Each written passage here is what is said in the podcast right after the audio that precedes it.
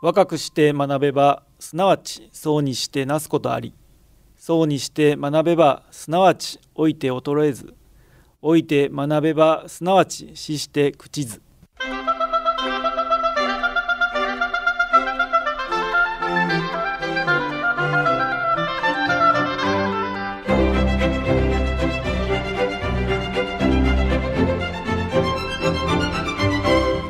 兵庫ラジオカレッジ。今朝の俳句。サーファーの孤高の影やうなみ立つ。サーファーの孤高の影やうなみ立つ。坂上静子。うなみはうずきのうに波。うの花の咲く頃の波は初夏の季語です。まだまだ水の冷たさは体に厳しそうですが広い海を独り占めにしている贅沢さを味わってみたいものです。若々しい感性にエールを送ります。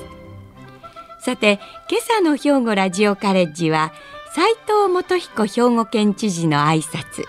そして兵庫ラジオカレッジの加古隆学長事務局各担当者の出演で本科生に向けてと題してお届けします。今朝の講座は自由課題番組です。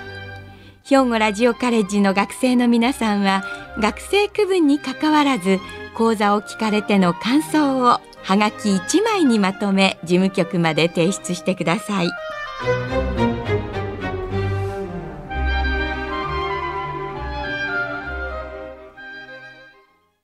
おはようございます。兵庫ラジオカレッジの加古です。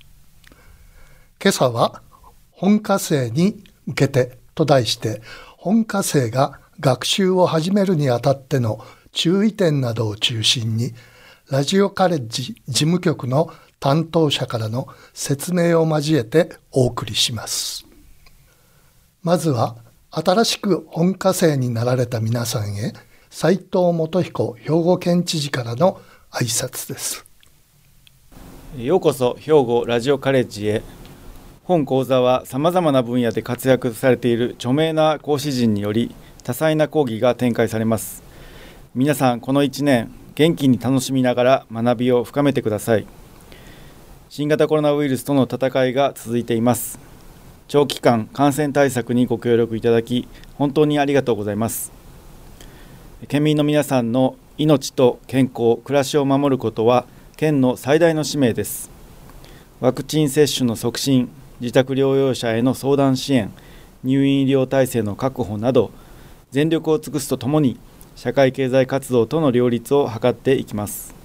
引き続き基本的な感染対策の徹底をよろしくお願いします。新型コロナに国際情勢自然災害など私たちは今目まぐるしい変化の時代に立ち向かっています。このような時代だからこそ日々さまざまなことを学び広い視野を身につけることが求められます。皆さんがこのラジオカレッジで学ばれることはこの時代を生きる上で大きな糧になるというふうに考えています。県政の羅針盤となる新しいビジョンでは私たちが大切にすべき2つの価値観を掲げました。それは包摂と挑戦です。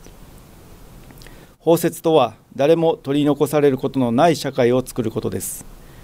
コロナ禍が長期化することで社会的な孤立孤独も増えています。激しい時代の波に飲まれ置き去りにされる人を作ってはなりません。挑戦とは人も地域も思い思いのチャレンジができそれぞれの可能性が開ける社会を作ることです。コロナ禍の逆境をバネにして新たな取り組みの芽も生まれつつあります。包摂と挑戦の先に誰もが生き生きと未来を描くことのできるそんな躍動する兵庫を目指していきます。皆さんは飽くなき向上心を持ってこの兵庫ラジオカレッジにチャレンジされました。ここでの学びや経験を通じてそれぞれの地域で活動を展開されていることと思います。皆様のご活躍を心から期待しております。兵庫県の斉藤元彦知事でした。続いてテキストの担当をしています大川真澄学科主任からお話をいたします。学科主任の大川です。主にテキスト編集を担当しております。よろしくお願いいたします。今からテキストについてお話しさせていただきます。もしお手元に5月号の放送テキストがございましたらそれをご覧いただきながらお聞きくださいテキスト1ページ下の段目次欄の左に6月号は5月27日金曜日の放送予定ですと書かれています。このように毎回次のテキストの発送予定日を掲載します。この発送日を大きく過ぎてもテキストが届かない場合は必ず事務局までご連絡ください。なお、テキストの発送作業に関しましては、ラジオカレッジサポーターの皆様にお手伝いいただいております。この場をお借りしてお礼申し上げます。次に、心のこだまについてです。皆様が講座を聞いて感じられたことを感想文にしてはがきなどで提出していただいたものがここに掲載されます。ラジオ講座を聞くにあたっては、各号に掲載している講義レジメ、放送ノートを事前に一読してから放送を聞いていただくことで理解が深まると思います。皆様から頂戴した感想文をすべて紹介したいのですが、残念ながらページ数に限りがあり、すべての作品を掲載することはできません。移植講師の先生方に閲読いただき、年齢、地域等も考慮しながら、紙面の許す限り、できるだけ多くの感想文を紹介させていただきます。また、掲載するにあたり、趣旨が変わらない程度に文章を変更させていただいたり、400字を大きく超えている場合は、割愛させていただくことがありますので、ご了承ください。感想文の提出方法については、5月号テキスト4ページの感想文提出の要領を参考にしてください。この心のこだまを読んでいただき、自分の感想文が掲載された喜び、自分と同じ考えの人を見つけた嬉しさ、また自分と違う考え方、感じ方を発見した驚きなどを共有し、学生相互の心と心がこだまのように響き合っていただければと思います。心のこだまから新しい仲間の輪を広げていただければ幸いです。次に文芸欄についてです。俳句、短歌、川柳を作るという創作の実践発表の場です。俳句は毎月、短歌は偶数月、川柳は奇数月に掲載されます。5月号は奇数月ですので俳句と川柳が掲載されています。投稿されたすべての作品の中からテキストに掲載する作品をそれぞれ先生方に選んでいただきます。俳句は中井陽子先生、短歌は三野幸代先生、川柳は村上氷室先生が選者としてご指導くださいます。特に今月の一句一首に選ばれた作品については先生より好評をいただいています。投稿方法についてはテキストの6月号3ページに掲載します。これから始めてみようと思われている方がございましたら積極的にチャレンジしてください。昨年度も本科生の方から多くの投稿をいただきました。ぜひ文芸欄仲間にお入りいただき学びの場を広げていただければと思います。投稿をお待ちしております。次に声の欄についてです。皆様から投稿された文章を掲載する当書欄読書欄です。皆様が日頃感じたことを兵庫ラジオカレッジまではがきで送ってください。その際住所氏名学生番号できれば年齢をお書きください。電子メールでも構いません。端末のスペースの関係で掲載できない月もありますが皆様の投稿を心よりお待ちしています。またイラストや挿絵も募集しております。絵手紙はがき絵やスケッチなど皆さんの自慢の一枚をお待ちしております。最後に増刊号と特集号についてお話しさせていただきます。毎月1回の月間テキスト以外に10月に増刊号2月に特集号を発行します。10月の増刊号は昨年度最も反響があった講座に対し皆様からいただいた感想文を掲載するものです2月の特集号はテーマを公募して決めそのテーマに即して皆様から原稿を募集します。応募された原稿の中から特集号に掲載する原稿を感想文と同じ要領で選び掲載させていただきます。さらに応募された皆様の中から10人前後の方に1月の学生参加番組に出演していただく予定です。なおテーマについては6月号で原稿の募集についての詳細は8月号のテキストでお知らせする予定ですので今しばらくお待ちください。よろしくお願いいたします。いよいよ来週から本科生対象の課題番組が始まります。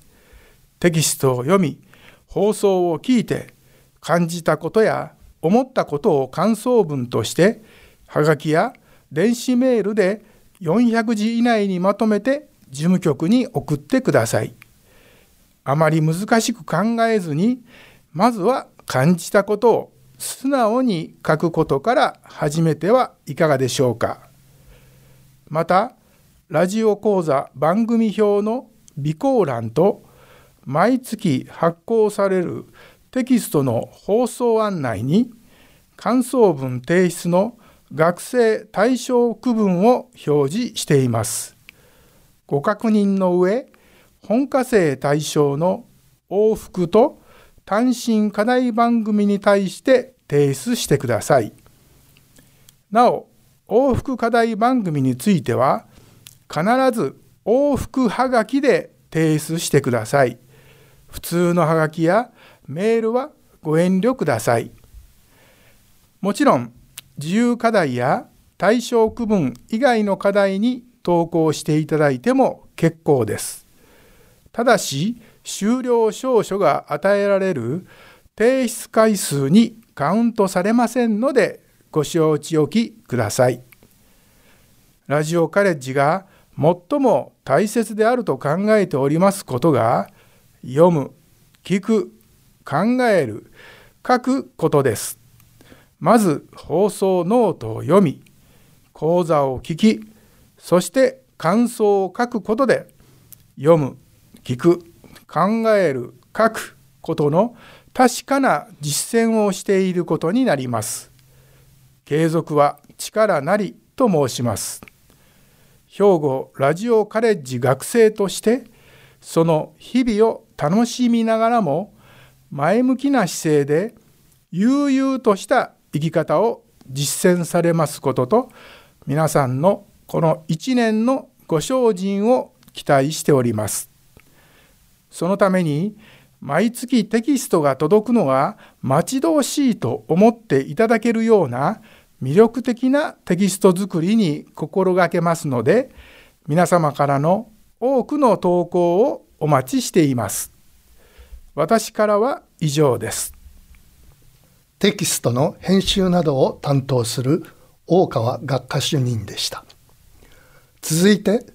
学習の進め方について上村光一学科主任からお話をいたします。それでは私から放送を聞いていただくにあたってと課題の提出そして友の会について説明いたします。まず1点目は放送を聞いていただくにあたってです。放送でお話しいただく講師はさまざまな分野で活躍されている方々です。皆様には興味のあるなしや好き嫌いを超えて学んでいただくことをお願いします。放送を聞かれる前にテキストの放送ノートをあらかじめ読んでいただき、講義の大まかな流れとともに気になる点やここはと思われるところを事前に掴んでおいてください。放送を聞きながらメモを取ることは大切なことと思います。そして次は感想文です。感想文は講義を聞かれての印象や意見を皆様のこれまでの豊かな経験などに照らし合わせ普通はがき1枚にタイトルをつけ400字程度にまとめてお書きください。まずは感じたまま思われたことを文字にされてはいかがでしょうか。印象に残ったことをどう感じたか、なぜ感じたかなどを記録されたメモをもとに書いてみてください。回数を重ねるうちに次第に行数も増え、書くことが楽しくなってまいります。感想文を書き上げれば、放送があった次の週の金曜日までにポストに入れてください。放送は、生きがい創造協会やラジオ関西のホームページなどのインターネットを利用すると何度も聞いていただくことができます。ただし、放送の中には講義の内容や使用されている曲の著作権の関係でもう一度お聞きになれない場合がありますのでご容赦ください。2点目は課題感想文の提出についてです。番組予定表の備考欄、右端に自由、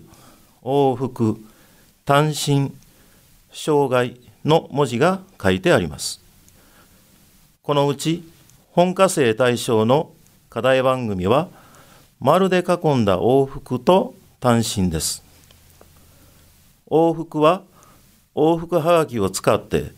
感想文を提出していただく往復課題番組です。返信用のはがきでラジオカレッジの講師から感想文に対する公表を送らせていただきます。このことは本科生だけの学習内容で来週の5月28日放送がその第1回となります。単身は普通はがきを使って感想文を提出していただく単身課題番組です。往復と単身の課題番組は年間で合計18回予定しています。そのうち10回以上感想文を提出することで本科生を終了することができ、終了証書を授与いたします。また、障害聴講生の皆様を対象とした課題番組は、生涯と2文字で記載しています。年間17回のうち11回以上感想文を提出すると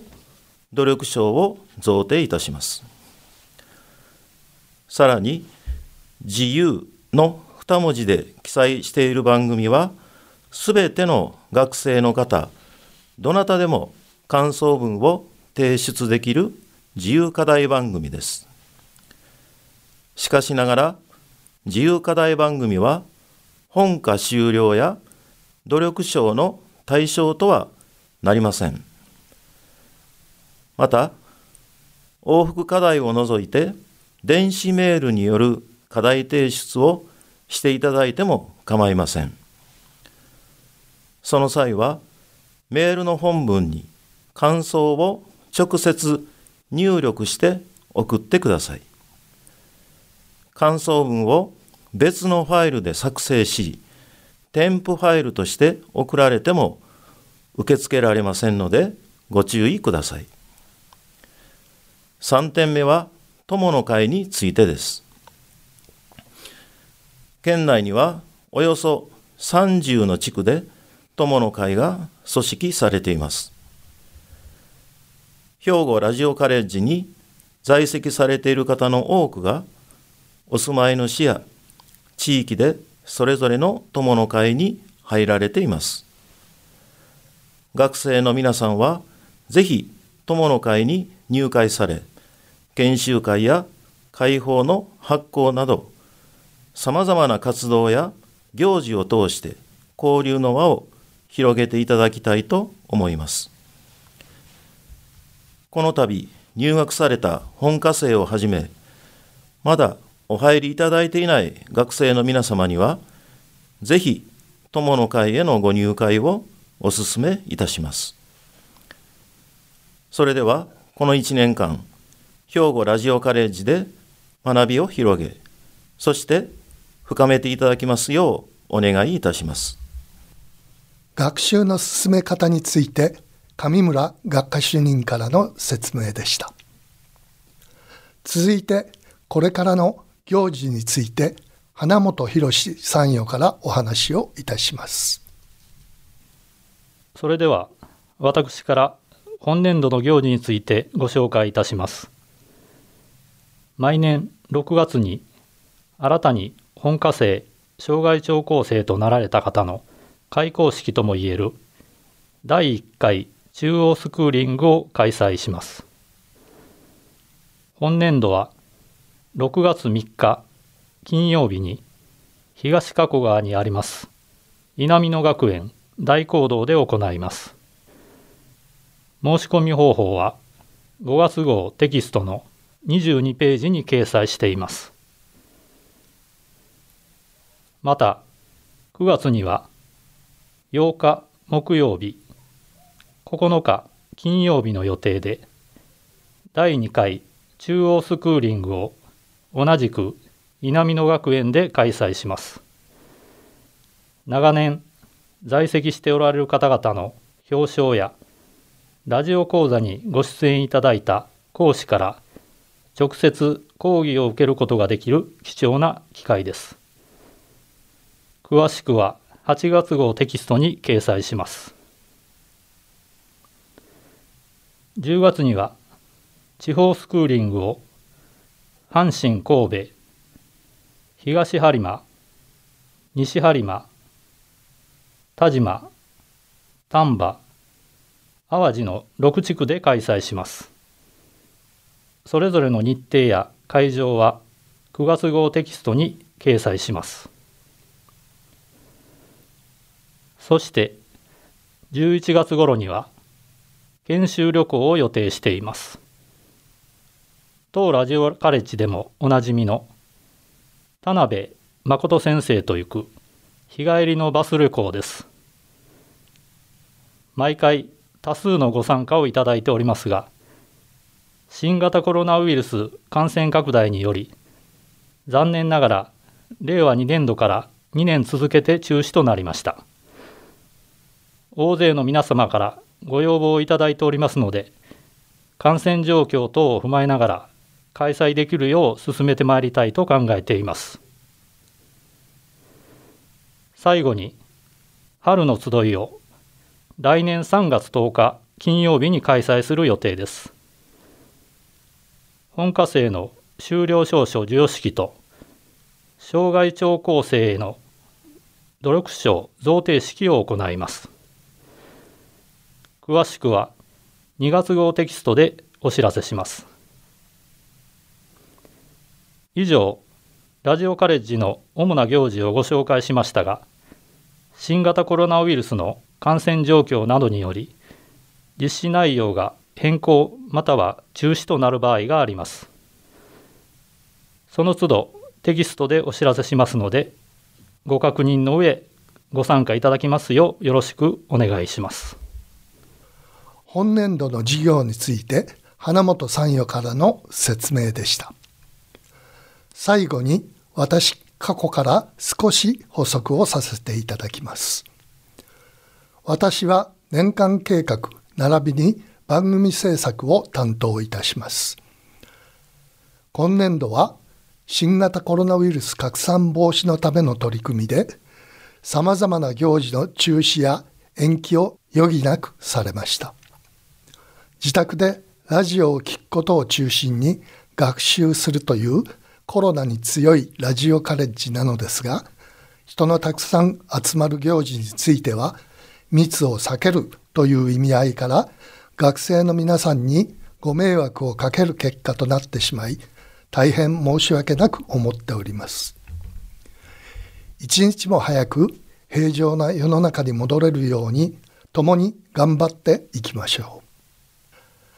ところでラジオ講座は皆さんよく聞こえていますでしょうか？インターネットの環境がある方はラジコとか教会のインターネット配信をご利用ください。また実費をいただいて CD に録音してお送りする制度もありますのでご活用ください。さていよいよ5月28日から課題番組が始まります。橋野智子先生の最近の若者はで本科生対象の往復課題番組です。本科生の皆さん、往復はがきをご用意の上、楽しみにお待ちください。最後に本科生は終了するため、また障害聴講生は努力賞を受賞するために感想文の提出を心がけてください。体調にも気をつけて1年間挑戦していただきたいと思います。それではこの1年皆さんにとって充実した年になりますようお祈りいたします。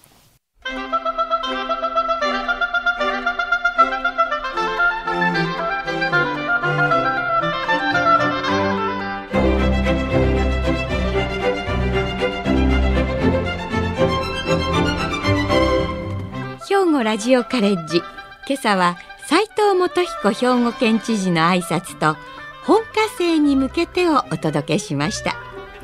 来週は神戸大学大学院経済学研究科教授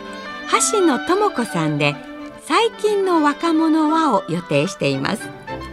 この番組は兵庫県生きがい創造協会の提供公益財団法人井上記念会の協賛でお送りしました。